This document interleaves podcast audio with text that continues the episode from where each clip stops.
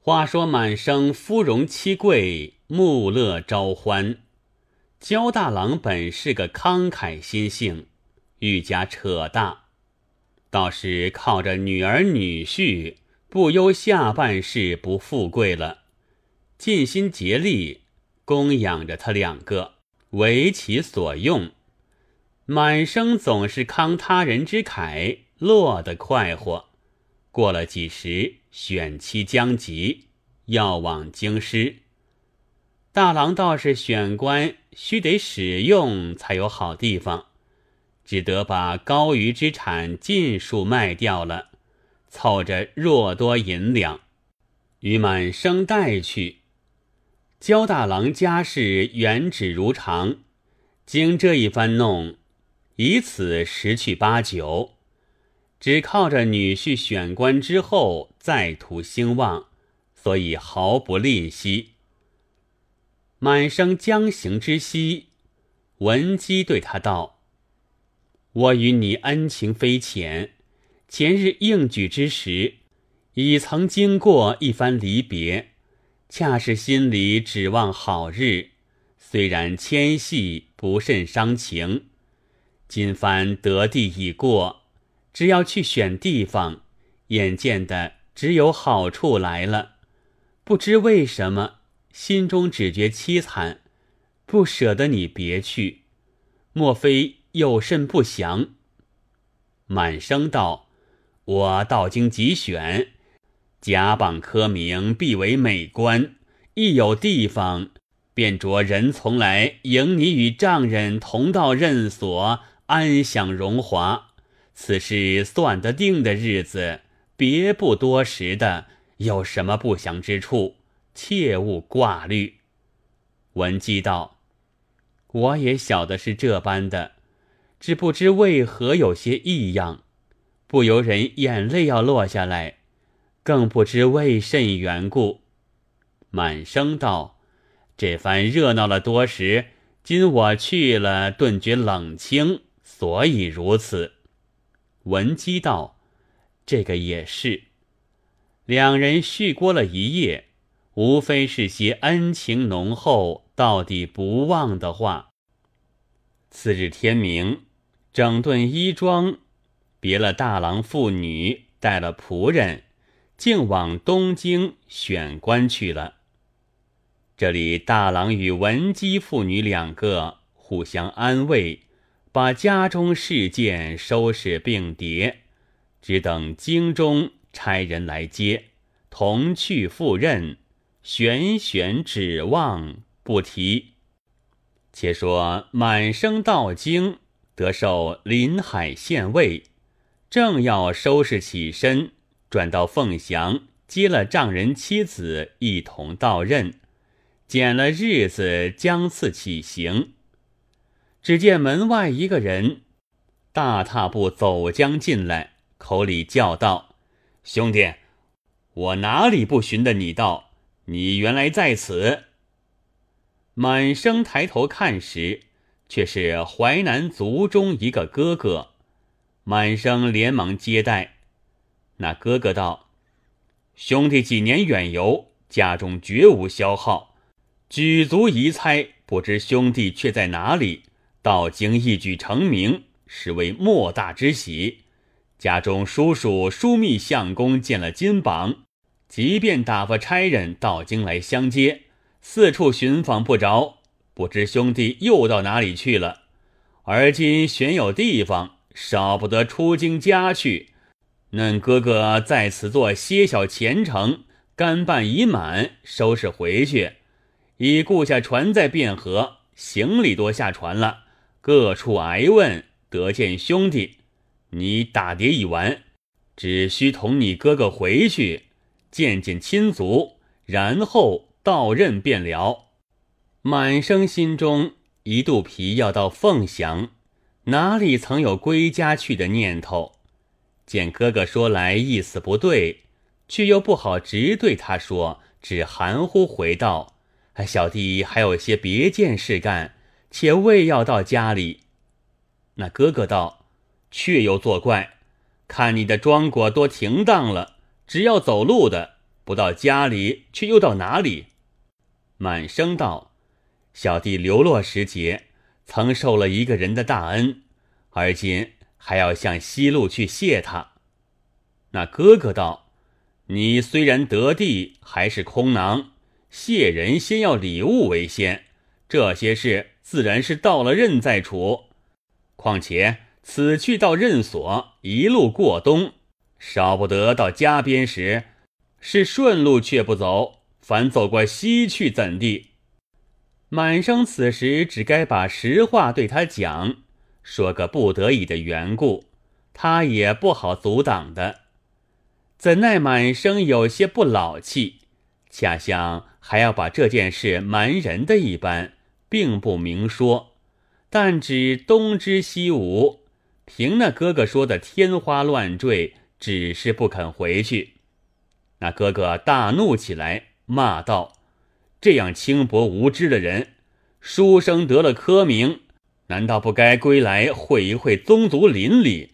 这也罢了，父母坟墓边。”也不该去拜见一拜见的，我和你各处去问一问，世间有此事否？满生见他发出话来，又说的正气了，一时也没得回他，通红了脸，不敢开口。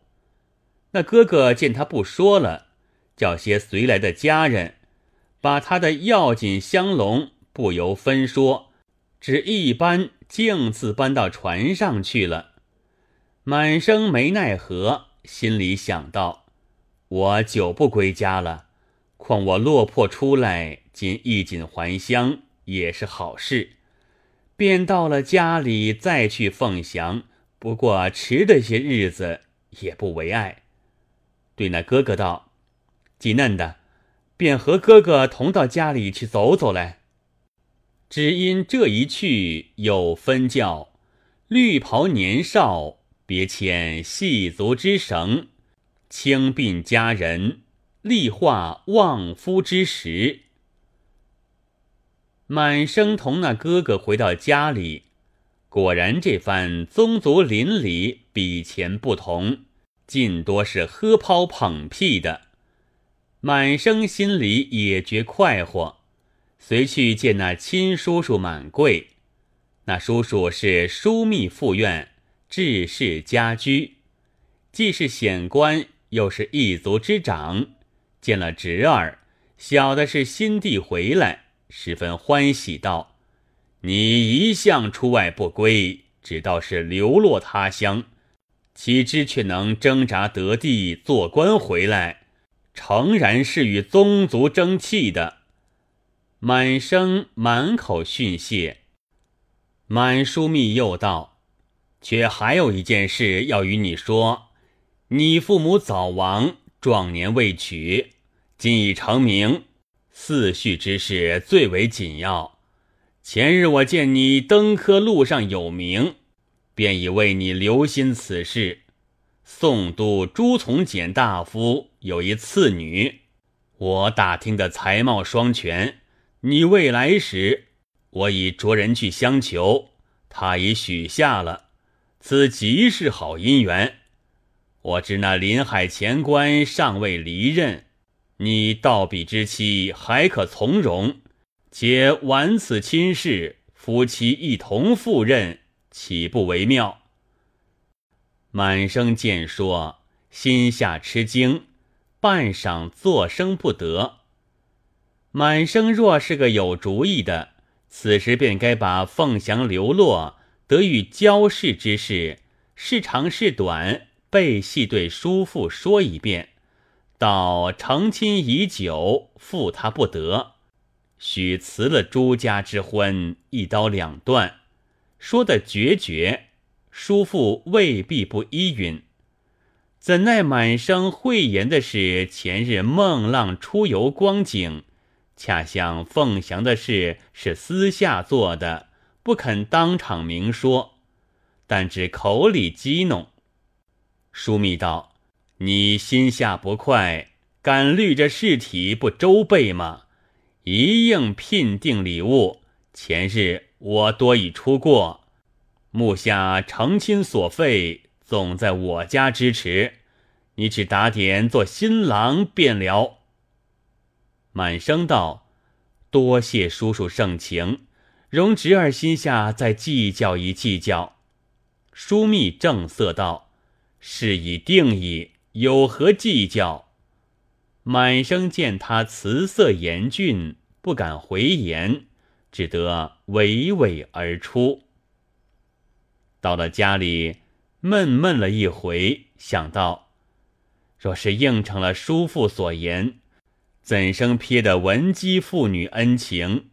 欲待辞绝了他的，不但叔父这一段好情不好辜负，只那尊严性子也不好冲撞他。况且婚姻又好，又不要我费一些财物周折，也不该错过。做官的人娶了两房，原不为多，欲在两头伴着。文姬是先娶的，需让她做大。这边朱家又是官家小姐，料不肯做小，却又两难。心里真似十五个吊桶打水，七上八落的，反添了许多不快活。踌躇了几日，委决不下。到底满生是轻薄性子。见说朱家是宦世之女，好个模样，又不费几财，先自动了十二分火。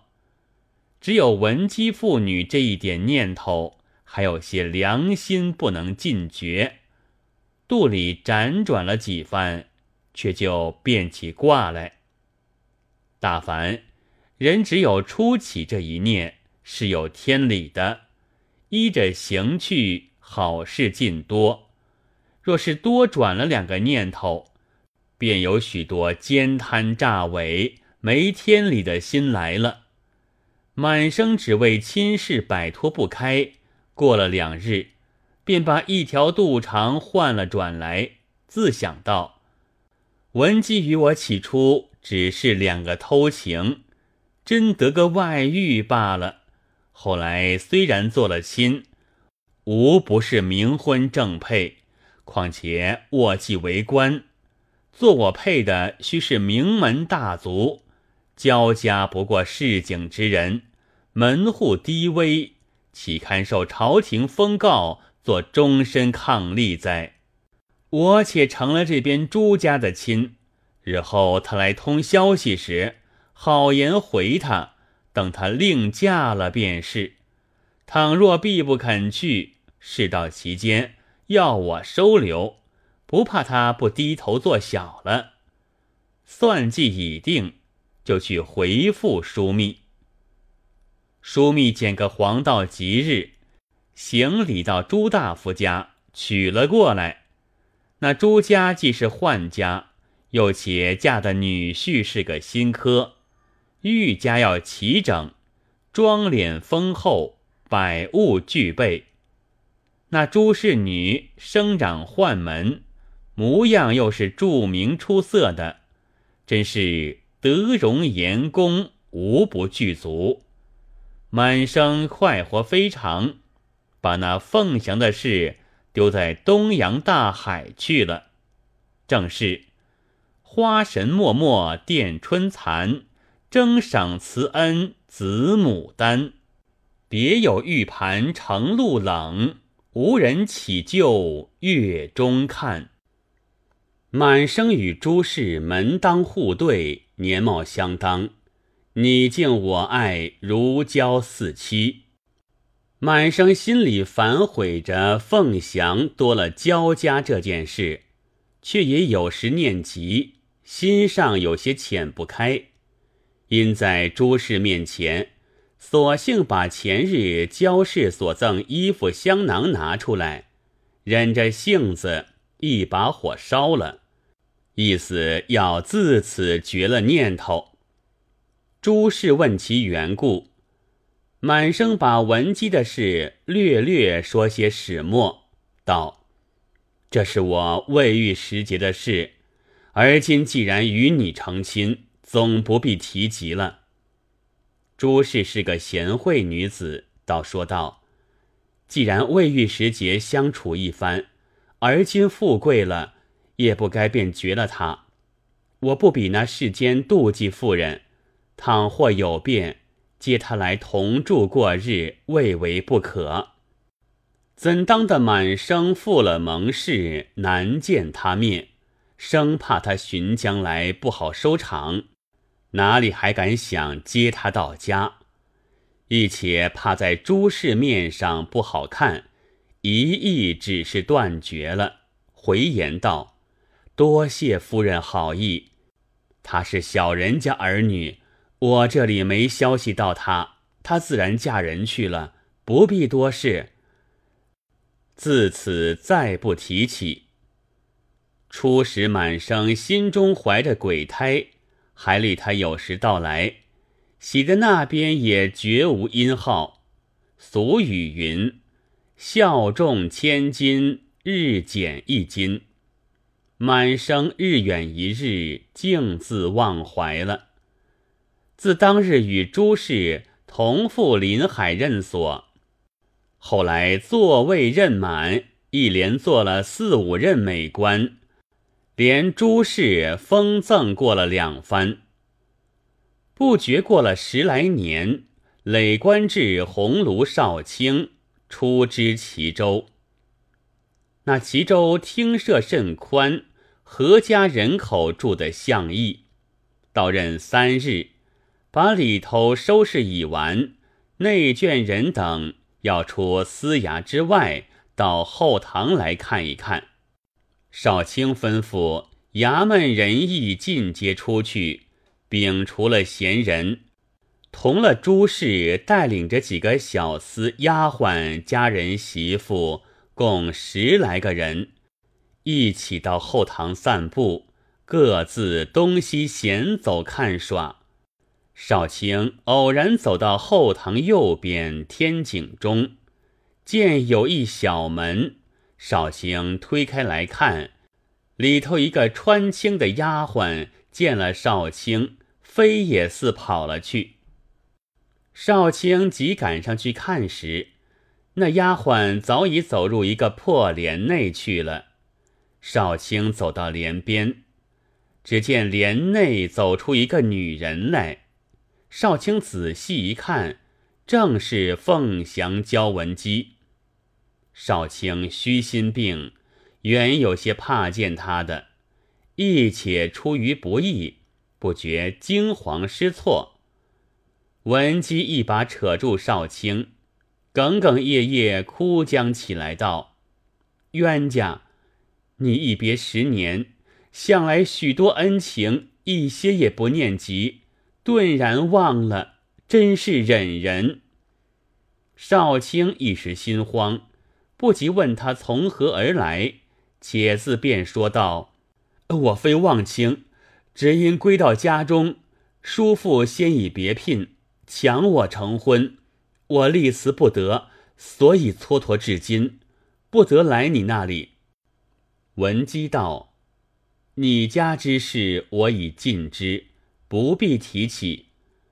吾今父亲已死，田产俱无，只剩得我与清香两人，别无倚靠，没奈何了，所以千里相投。”前日方得到此，门上人又不肯放我进来，求恳再三，今日才许我略在别院空房之内驻足以驻足，幸而相见。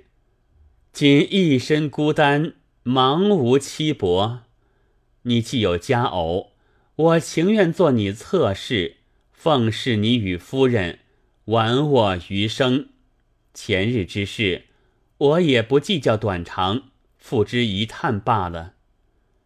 说一句，哭一句。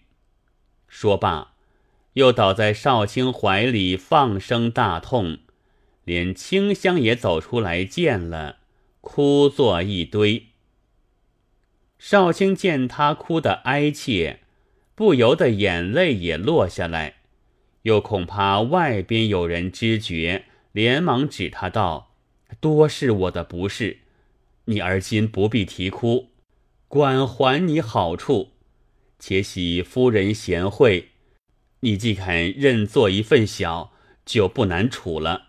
你且消停在此，等我与夫人说去。”少卿此时也是身不由己的走来，对朱氏道：“昔年所言凤翔焦氏之女，间隔了多年，直到她嫁人去了，不想她父亲死了，带了个丫鬟直寻到这里。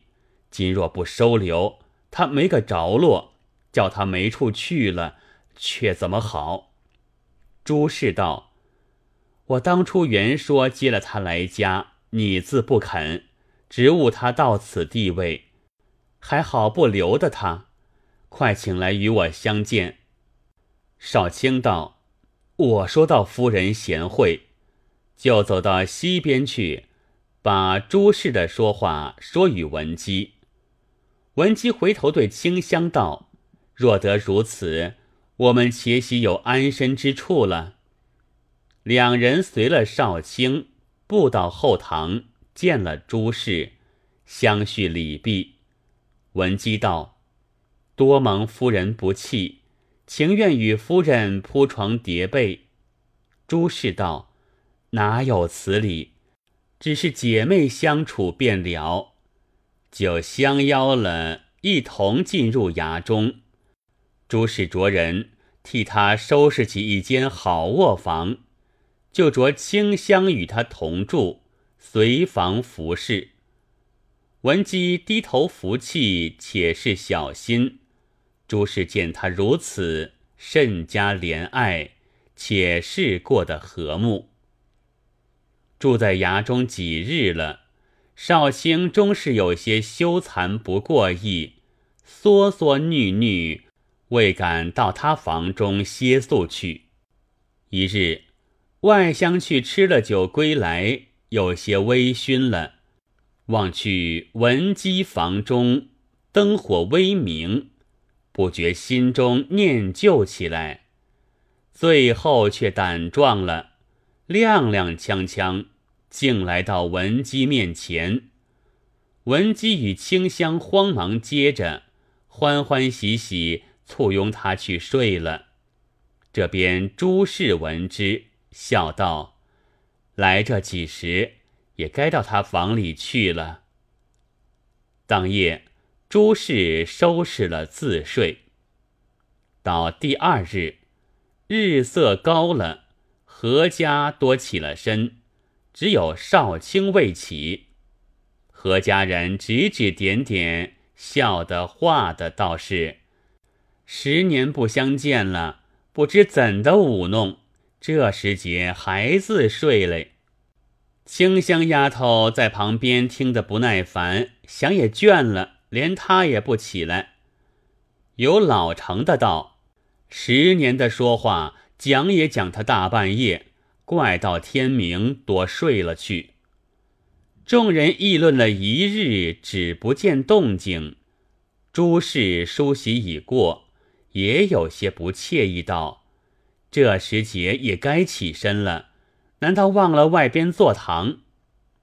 同了一个丫鬟走到文姬房前听一听，不听的里面一些声响，推推门看，又是里面关着的。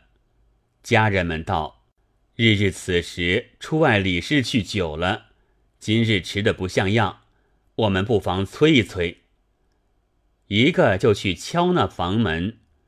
初时低声，逐渐升高，直到的乱敲乱叫，莫想里头答应一声。进来对朱氏道：“有些奇怪了，等他开出来不得。夫人做主，我们掘开一壁进去看看。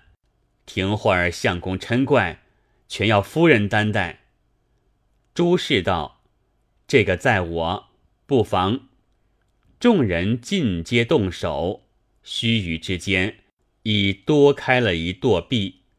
众人走进里面一看，开了口，合不拢来，正是：“宣子漫传无鬼论，良宵自息有冤长。若还死者全无绝，落得生人不善良。众人走进去看时，只见满少卿直挺挺躺在地下，口鼻皆流鲜血。近前用手一摸，四肢冰冷，已气绝多时了。房内并无一人，哪里有什么焦事？连清香也不见了。刚留的些被窝在那里。众人忙请夫人进来。朱氏一见，惊得目睁口呆，大哭起来。哭罢道：“不信有这样的异事。难道他两个摆布死了相公，连夜走了？”众人道。衙门封锁，插翅也飞不出去。况且房里兀自关门闭户的，打从哪里走得出来？朱氏道：“这等，难道青天白日相处这几时，这两个却是鬼不成？”似信不信，一面传出去，说少卿一来报死，着地方停当后事。朱氏悲悲切切。到晚来，步进卧房，正要上床睡去，只见文姬打从床背后走将出来，对朱氏道：“夫人休要烦恼，满生当时受我家厚恩，后来负心一去不来，吾举家悬望，受尽苦楚，抱恨而死。我父见我死无聊。”老人家悲哀过甚，与清香丫头相继沦亡。今在冥府诉准，须自来索命。十年之愿，方得申报。我而今与他冥府对证去，蒙夫人相待好意，不敢相亲，特来告诉。朱氏正要问个背细，一阵冷风遍体。飒然惊觉，乃是南柯一梦，才晓得文姬清香两个真是鬼。少卿之死，被他活捉了去阴府队里。朱氏前日原知文姬这事，也道少卿没理的。